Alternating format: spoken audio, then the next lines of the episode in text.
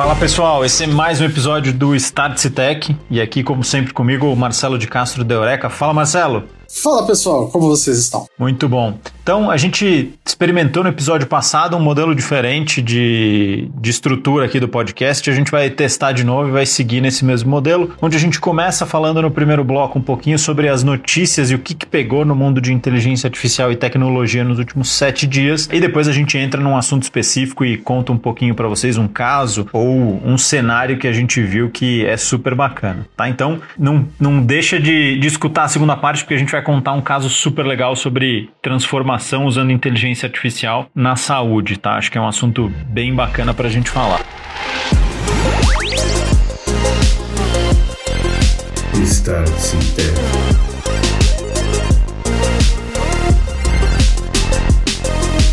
Mas entrando na primeira parte aqui, pessoal, falando um pouquinho do que aconteceu na semana passada no mundo de inteligência artificial, acho que o assunto mais quente da semana foi o evento do Google, a famosa Google I.O., que é a conferência de desenvolvedores que o Google faz anualmente, e saiu até um meme que o, o Sundar, CEO do, do Google, só falava de IA. Então já era esperado que essa conferência seria grande parte pautada pela história de inteligência artificial, mas acho que as primeiras duas horas horas ali do keynote do, do Sundar foram só sobre inteligência artificial. E aí, Marcelo, quer comentar um pouquinho das tuas percepções? É assim, gente, é, é, é legal da, do nosso ponto de vista, afinal de contas eu não sou acionista do Google, né? Nem sou dono, infelizmente, mas é, é, é interessante a gente ver qual é a reação de uma empresa que foi, foi colocada contra as cordas, né? Porque, cara, o meme ficou engraçado, né? Eles fizeram um corte de quantas vezes ele fala IA. Nossa, eu acho que assim, é, é, não dá nem pra contar. Ele fala IA, IA, IA virou, virou o tema da coisa, assim, para mostrar, basicamente para mostrar pro mercado, né? Olha, ouvimos, entendemos, sabemos que é importante, estamos trabalhando. Por favor, acionistas se acalmem, né? Vai sair produto novo. Coisa interessante desse, desse evento também, a gente falou do Peloton da semana passada e ele apareceu na internet essa semana,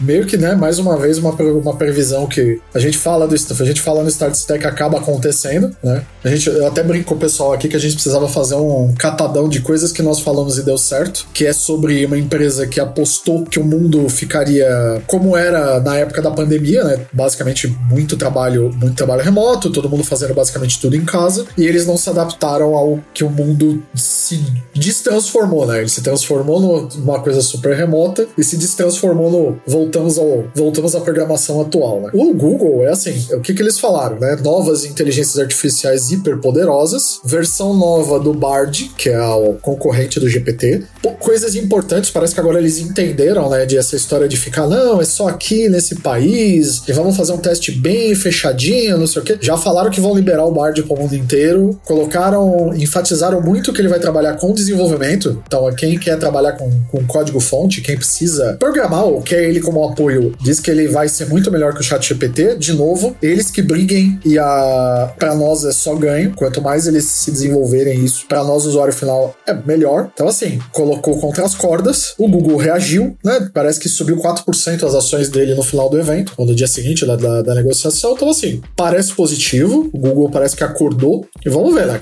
É, é, agora é, vamos ver se eles têm capacidade de implementar tudo isso na velocidade que a gente espera, né? É, eu acho que grande parte do evento foi focado, pelo menos nessas primeiras duas horas, que foi o keynote, focado em, em apresentar para o mercado como eles estão implementando, ou como eles já vinham implementando inteligência artificial em todos os produtos é, e qual é o futuro, né? O que, que eles imaginam daqui para frente. Então, eles falaram de mais inteligência artificial no Gmail, no Maps, em todas as ferramentas de produtividade, então, docs, slides, é, sheets e etc. Então, eles focaram muito em se posicionar como quem já vinha fazendo muita muita coisa de inteligência artificial e agora vem muito mais coisa pela frente. Falaram dessa abertura do Bard para outros países e eles tiveram um tema central, que eu acho que esse foi um, um insight bacana quando você presta atenção na, em todas as falas, é que eles em todo momento falaram uso de inteligência artificial de forma responsável. Então eles trouxeram para eles um discurso que não é que eles estão sendo lentos no lançamento, eles estão sendo cuidadosos por conta de usar a inteligência artificial de forma responsável. Aí acho que é uma questão de posicionamento. É, acho que sim, tem uma letargia de talvez responder, a gente já discutiu um pouco nisso, mas eles, para justificar talvez essa letargia, colocaram uma,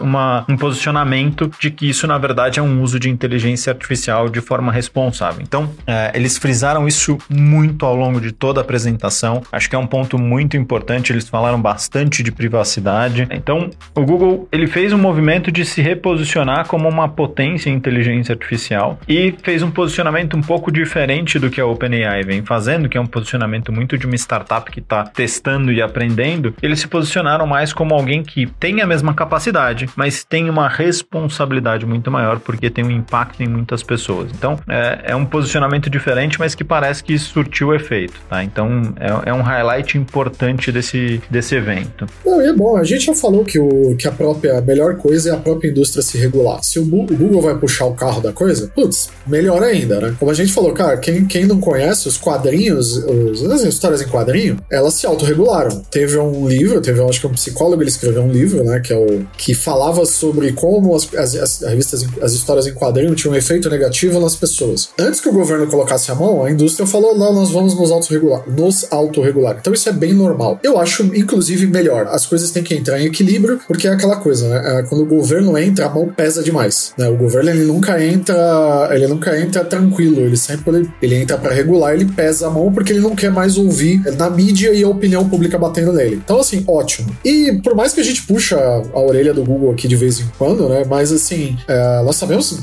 do potencial que eles estão, né? E eles são, ele, como o Gustavo falou em outros programas, eles são pioneiros em muita coisa de inteligência artificial. Eles têm muita coisa, eles têm muita pesquisa, eles têm muita plataforma. Acho que agora eles acordaram um pouco e colocaram isso para fora, né? Falar assim, pô, vamos, vamos usar. Porque a, Open, é, é, mostrou, né? O que o Gustavo falou. Aí a OpenAI tá sendo a clássica startup. Tipo, bota no mercado, vamos ver o que que dá e vamos acertando. O Google tava muito assim, não, vou precisar em ovos, talvez não seja o melhor momento. Cara, é aquela clássica, né? Quem, quem é do quem é do mundo corporativo sabe, né? Às vezes, quando, quando começam a aparecer startups na sua indústria, por exemplo, você trabalha com educação, começam a aparecer muita startup, chega numa hora que assim, ou sua empresa tenta correr na frente da startup, ou acaba comprando ela para não perder negócios, né? Então, assim, muito bom. Acho excelente pro Google. A gente quer ver ele lançando cada vez coisas melhores. De novo, quem ganha com isso somos nós, consumidores. E, putz, cara, quanto mais concorrência, melhor, né? Então, assim, melhores produtos para as lojas. Né? Espero, para mim foi super positivo. Sim, sim. Acho que o resumo geral é, foi muito positivo. É, o Google se reposicionou como uma potência nisso, muito focado em agora cada vez mais aplicar nos produtos que já tem e com um posicionamento muito forte de uso responsável de, de inteligência artificial. Então, acho que isso resume resume o primeiro ponto, que é Google I.O. O segundo ponto, e aí acho que aqui é um aprofundamento de um assunto que a gente já trouxe em outros bate-papos, que é a questão da evolução do que está sendo construído em cima do chat GPT. O que tem sido feito, e aí um lançamento bacana que teve, foi o Agent GPT, né? E eu acho que só para dar uma, uma explicação por trás do que, que é o Agent GPT. Na verdade, é um grupo de pessoas que se juntou para escrever é, o que poderiam ser agentes autônomos de inteligência inteligência artificial que usam a OpenAI, o GPT-3 ou o GPT-4, como cérebro para executar ações. O que, que, isso quer dizer? Você cria um agente lá e você dá um objetivo para esse agente. Ah, o objetivo desse agente é capturar as principais cinco,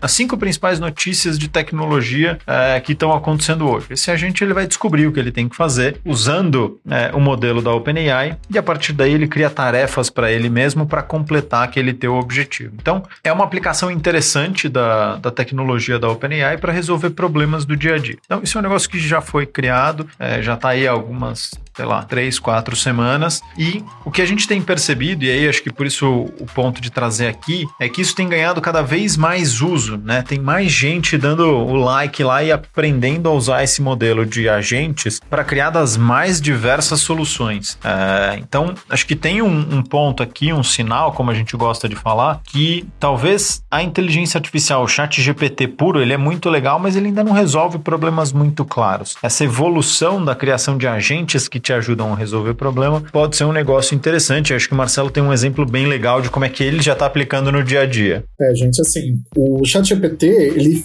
ele é uma ferramenta, a gente falou isso em outro podcast, que ele é uma ferramenta base, né?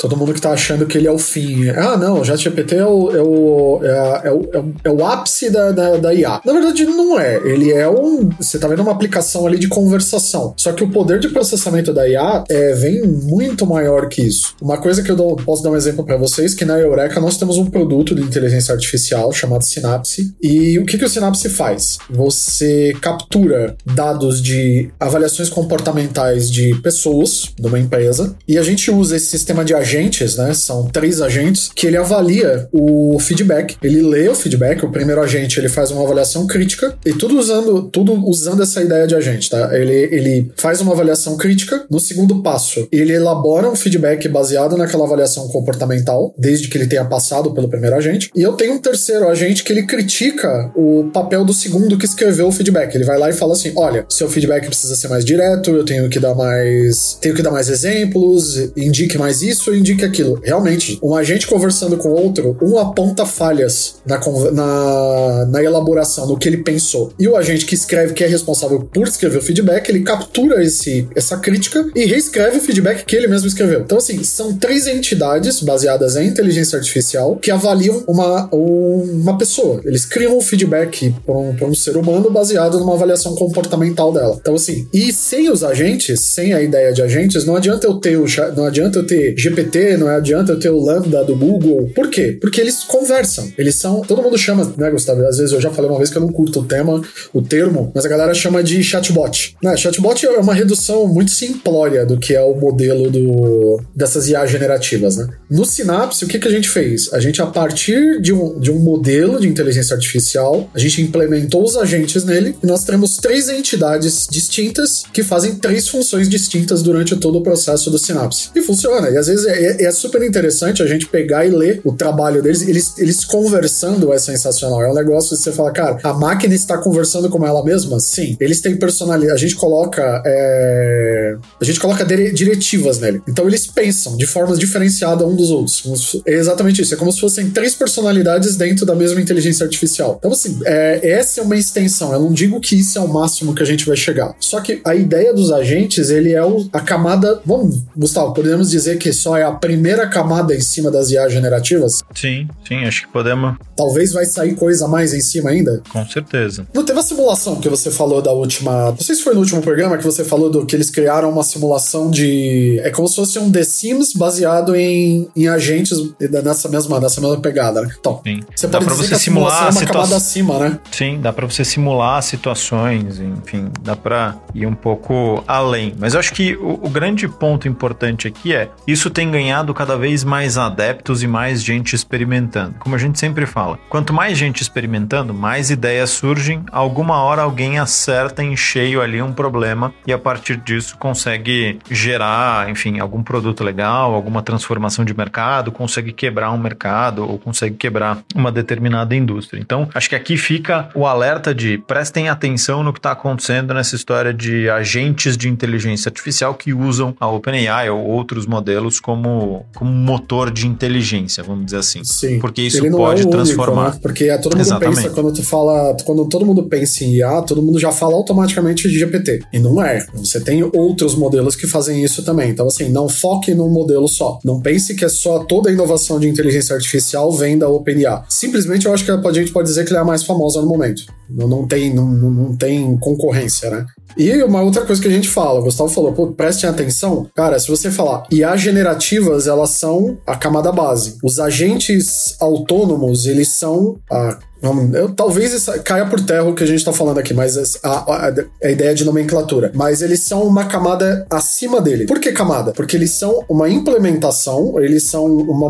uma existe, uma existe um termo que eles são uma abstração do que é a camada base. E vão surgir coisas que vão estar acima deles ainda. Que aí vai ser uma abstração maior para resolver um problema. Simuladores, construções de construções de teste para comportamento. Olha, não tem, não tem, tem é, não quase não tem tem limite de onde você consegue chegar com isso. Exato. Aí a criatividade e os problemas do mundo vão ajudar a gente a achar como é que usa essa ferramenta da melhor forma. E aí, já fazendo um gancho com, com outro assunto, com o terceiro assunto aqui, para a gente já já fechar essa primeira parte de atualizações, é o seguinte: é, a OpenAI já faz um tempo anunciou é, os plugins dentro do próprio chat GPT, é um assunto que também a gente já falou aqui. Mas o que, que mudou nesses últimos sete dias? Mudou que é, a OpenAI está liberando cada vez mais novos plugins. Então, é, eu, por exemplo, tenho acesso aos plugins, a versão de teste dos plugins do ChatGPT, e até duas, três semanas atrás eu tinha uma lista com acho que cinco, seis plugins. Agora já tenho uma lista com nove páginas de plugins. Então, eles estão aos poucos liberando mais plugins e transformando de fato o Chat GPT em, em, uma loja ali de aplicativos que você pode usar uma série de coisas. Então, e aí o plugin é, é uma coisa diferente, né? Que ele é uma é como se você conseguisse entregar uma ferramenta na mão da IA generativa, né? Que é diferente de um agente, né? Mas o agente você pode dar uma ferramenta para ele também. É, é, engraçado essa expansão dos plugins é, do, do, do Chat GPT, assim, ele dá um ferramental para automação que é também fora de série, né? Que é gigantesco, sem dúvida. Então, é, esse outro sinal ele é importante, assim. Os plugins da OpenAI vieram para ficar pelo jeito, isso vai gerar, a gente já falou que vai virar uma, uma nova loja de aplicativos, então acho que é vale ficar de olho. Se você ainda não entrou na lista de espera dos plugins do Chat GPT, entra lá, se cadastra. Acho que isso é um negócio importante para quem está experimentando e para quem quer usar. Entra na lista, alguma hora eles vão te liberar o acesso e aí você pode brincar um pouquinho com isso. Faça, faça o mais breve possível, não é, não é relativamente tão rápido, não. Dica, né? Exato. Boa. É, é uma dica boa porque tá, realmente está demorando e não tem muita regra de quando que eles liberam. Mas o fato é, eles estão colocando mais plugins, tá vindo mais coisa. É, é importante você estar tá por dentro disso para poder experimentar e pegar isso logo no começo. Certo? Então, o que, que aconteceu nessas, nesses últimos sete dias foram esses três grandes pontos. Google I.O., com Google se posicionando cada vez mais com inteligência artificial em todos os seus produtos e um discurso muito forte de ética. A história de agentes sendo criados com o uso de inteligência artificial, usando os modelos da OpenAI e outros, e cada vez mais plugins sendo liberados na loja de plugins da, do Chat GPT. Isso aí também deve transformar a forma como a gente interage com o Chat GPT. Fechando essa, esse primeiro bloco aqui de, de notícias e, enfim, atualizações, acho que a gente entra no que seria o segundo bloco, e aí é onde a gente vai falar um pouquinho mais sobre né, como usos diferentes ou usos criativos de inteligência artificial, e nesse caso especificamente do Chat GPT, em uma indústria que é super estratégica, que é super importante, que é a indústria da saúde. E aí acho que aqui tem um ponto legal, Marcelo, para a gente discutir, que é o seguinte: quando se fala de uso de inteligência artificial na saúde, a primeira coisa que vem na nossa cabeça, pelo menos na minha, é: putz, que bacana, vamos usar a inteligência artificial para ajudar a fazer diagnóstico, pegar exame de imagem, achar, diagnosticar mais fácil um câncer de mama diagnosticar mais fácil um câncer a partir de um diagnóstico de imagem ou construir tratamentos mais eficazes contra uma determinada doença. Normalmente, o nosso pensamento de aplicação de inteligência artificial na saúde acaba indo para esse caminho que me parece um pouco mais complexo e um pouco mais de longo prazo, que não invalida, é extremamente importante, a gente precisa fazer esses avanços, mas não é um uso de aplicação imediata, que a gente vê resultado imediato, né? Não sei se na sua cabeça também vem esse, esse mesmo pensamento de IA na saúde é diagnóstico melhor, prescrição melhor e prevenção melhor. É, cara, eu vejo uma coisa que é muito legal. Na faculdade, o último, no meu último semestre na faculdade, a gente teve aulas de inteligência artificial, né? Só que era uma coisa bem mais primitiva do que a gente teve, tem hoje em dia, né? Então, um modelo que acabou. Até porque já faz um tempinho, né, cara? É, já faz um tempinho, cara, e assim, se o meu, nosso, meu antigo professor estiver me ouvindo agora, falar, cara, parece que lógica, lógica para consistente não chegou em lugar nenhum. Mas tudo bem, fi, fi, é, é, depois de ventilar aqui traumas, traumas da faculdade, o que, o que eu via na época, um, que, a gente, que eles estavam testando era, por exemplo, você tirava o raio-x de uma mandíbula e a, a IA conseguia dizer se você tinha um problema de mordida cruzada, ou ele diagnosticava melhor, né? Ele fazia por quê? Porque era basicamente matemática ali, né? Ele calcula a angulação dela fechada, dela aberta, ele conseguia te dizer, olha, tá tantos ângulos fora, tantos ângulos dentro. Que o seu dentista também faz, né? Afinal de contas é assim que ele chega na conclusão. Um também o que estava muito inicial na época era a partir de uma amostra, de uma biópsia, ele conseguia determinar se uma célula podia ser um melanoma ou não. Ou seja, câncer de pele, né?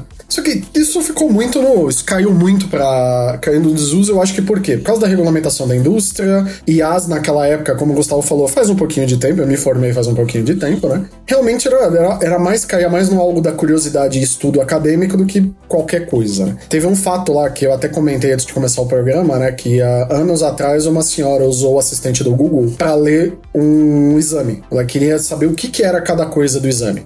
Mas, por exemplo, qual é a diferença para hoje em dia? Se ela talvez ela lê o exame completo para uma IA, a IA consegue explicar para ela. E pro lado do médico, talvez seja um auxílio no diagnóstico ou diagnósticos mais rápidos, ou quem sabe estudos de comportamento de certas doenças, né? Quem sabe a gente não tivesse até uma vacina mais rápida da Covid, por exemplo, se a IA não estivesse trabalhando em cima do, do processo de como o vírus se espalha no corpo ou como ele entra no corpo, né? É normalmente o que vem na cabeça de início, né? Como ela acelera o processo médico né? É, e eu acho que esse é um, é um caminho de pesquisa que é extremamente importante para a indústria e vai trazer resultados, já tem trazido, mas vai trazer muito mais impacto grande em como a gente cuida da saúde, em longevidade, em uma série de coisas. Mas, como a gente sempre fala, tem sempre dois mundos. A gente tem que garantir a ambidestria quando a gente fala de, de uso de tecnologia e gestão de negócio. Então, tem o que vai acontecer no futuro, que é um pouco essa discussão do que a gente está falando aqui de diagnósticos melhores, é, estudos mais aprofundados dados, mas tem o dia a dia da operação que a gente precisa manter. E aí eu queria trazer um caso aqui para a gente discutir, Marcelo, que é super legal, de um médico americano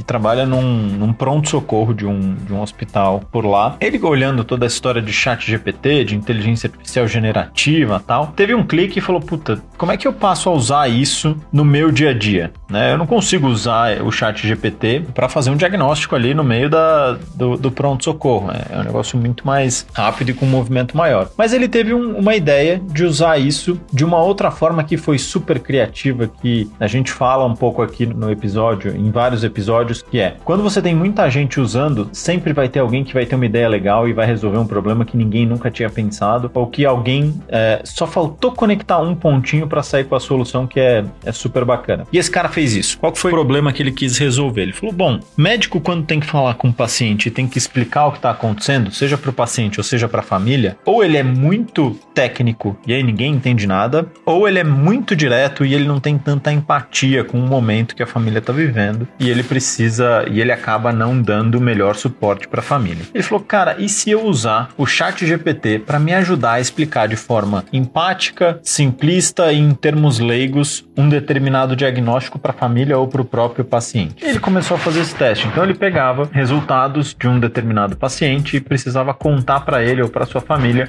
o que estava acontecendo. E aí ele usava o Chat GPT, ele, tá, ele usa o Chat GPT para ajudar a escrever essa mensagem. E ele fez um teste muito simples.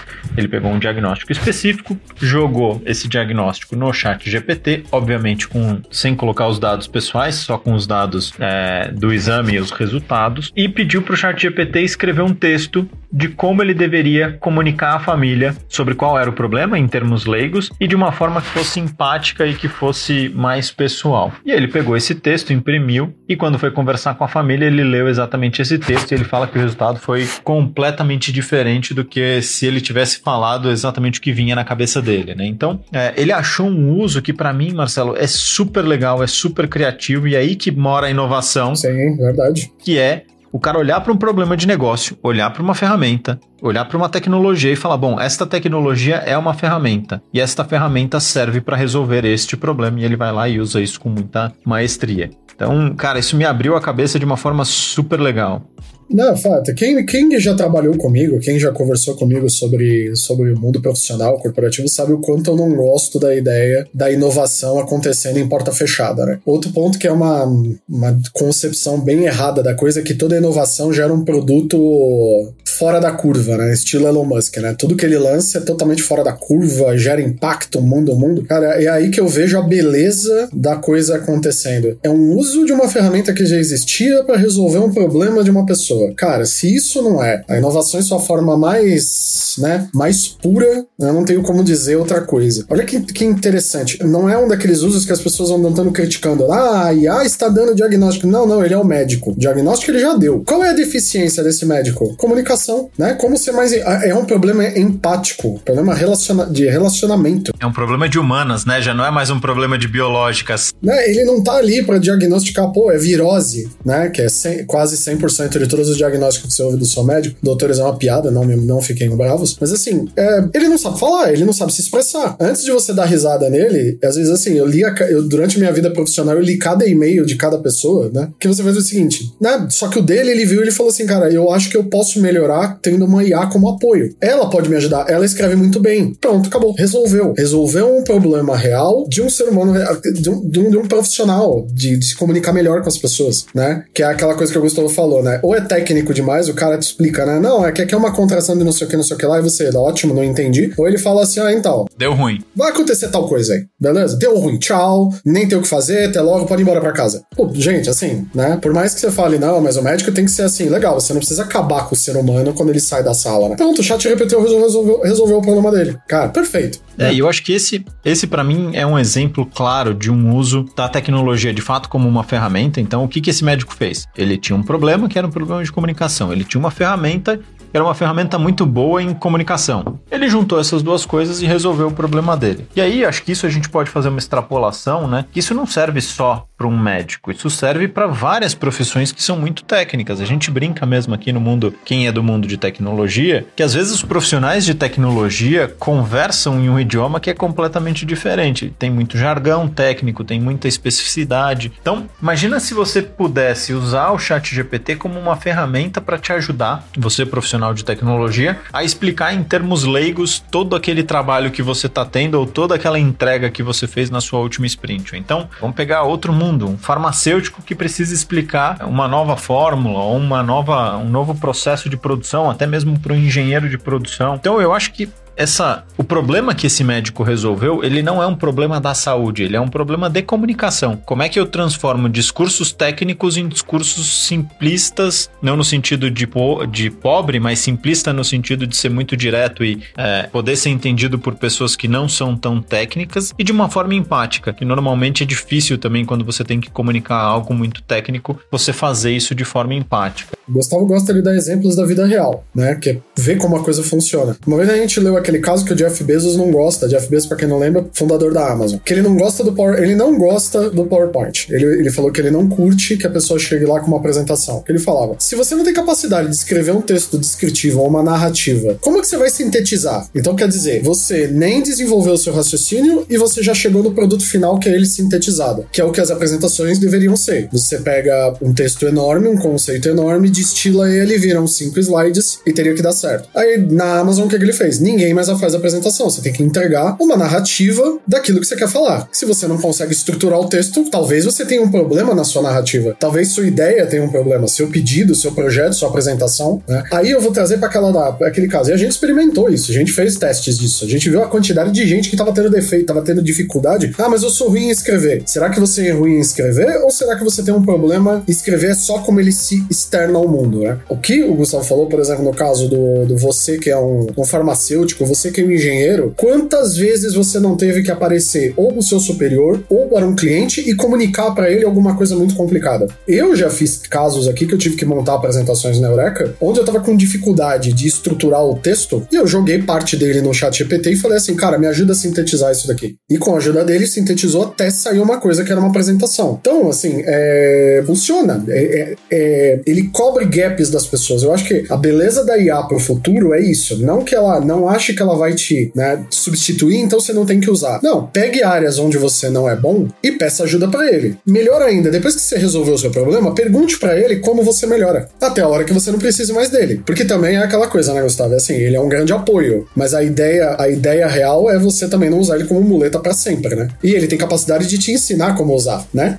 Exato, eu acho que ele tem que ser usado como uma ferramenta para te ajudar a resolver um problema e para te ajudar a evoluir e a cada dia você aprender coisas novas usando ele. Acho que. Pra quem nunca perguntou pro chat GPT, pode perguntar. Se você fizer alguma coisa com ele, você pergunta assim, pô, como eu monto uma apresentação? Aí ele vai montar. Você fala assim, como eu aprendo a montar uma apresentação? Cara, ele vai te dar dicas de como fazer. Não sei se você já, se vocês já tentaram. É, essa é uma boa dica, cara pedir para ele te ensinar como ele fez o que ele fez. Acho que é um, é um, Sim. É um ponto bom, assim, para te ajudar a refletir. E talvez uma coisa que funciona muito bem para mim também é perguntar como é que eu poderia conversar com o chat GPT melhor. Falo, putz, como é que eu posso te perguntar melhor para obter um resultado melhor? Ele te ajuda nesse processo criativo. Então, pra gente resumir aqui o, o episódio de hoje, esse assunto, esse caso especificamente. Acho que é, esse médico, ele teve uma visão muito bacana de descobrir um problema do dia a dia, uma dor ali que ele tinha todo dia e usar uma tecnologia tecnologia para resolver isso de uma forma simples, rápida e, e objetiva. Então, a dica aqui para todo mundo é: olhe para o seu dia a dia, veja se você tem alguma atividade que é repetitiva ou que você não tem, não consegue fazer tão bem e veja se a ferramenta cabe para te ajudar a resolver isso. E fora isso, acho que da primeira parte muita coisa aconteceu no mundo de inteligência artificial, mas principalmente esse reposicionamento do Google, os agentes de inteligência artificial e cada vez mais plugins dentro do chat GPT. Então, para a gente fechar esse episódio, eu acho que foi uma semana super produtiva do ponto de vista de conteúdos de inteligência artificial e transformações, mas nada disso serve se você não aplicar em um problema do dia a dia como esse médico fez. Afinal, como a gente brinca, é sempre um pedaço muito bonito de engenharia, mas que não serve para muita coisa se você não souber aplicar.